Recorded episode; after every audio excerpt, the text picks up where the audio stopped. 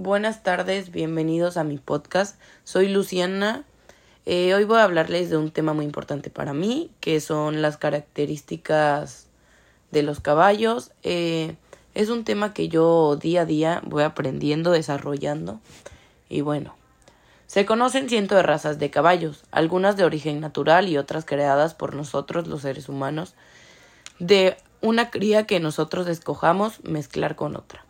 Pero en general las razas se clasifican en tres tipos, caballos pesados o de tiro, caballos ligeros o de silla, y caballos ponis y razas miniaturas.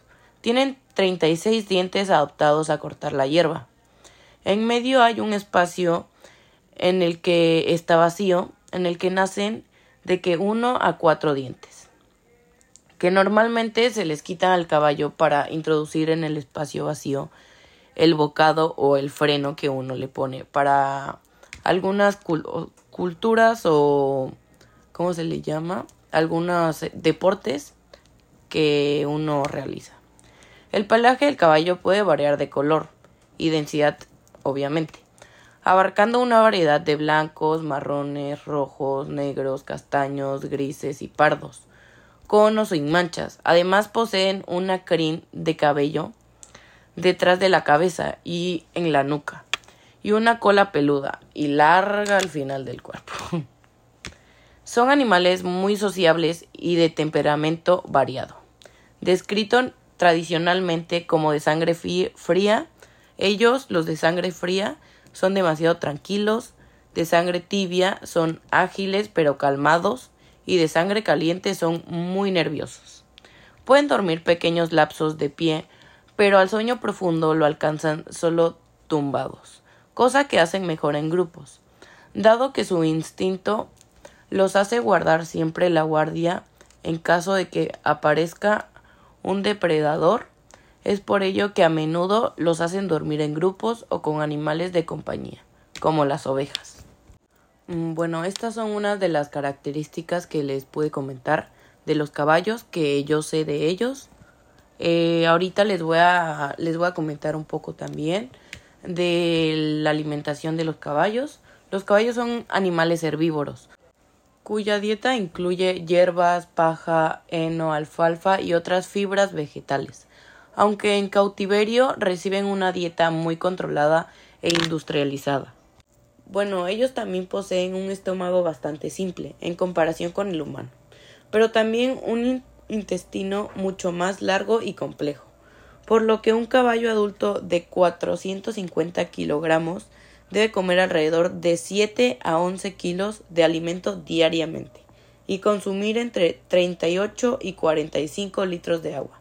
A diferencia de los seres humanos, los caballos no pueden vomitar. Bueno, ahí les hablé un poco de la alimentación, de las pocas cosas que yo sé de cómo es la alimentación hacia los caballos.